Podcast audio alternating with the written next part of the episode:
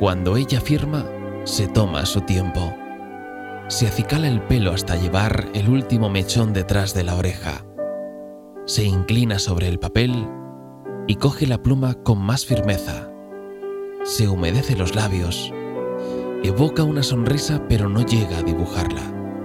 Fija la mirada en un punto y de repente, en un pestañeo, la punta de la pluma se desliza aquí y allá y cuando se incorpora por completo, ya lo ha hecho. Ha dejado una parte de ella sobre el papel.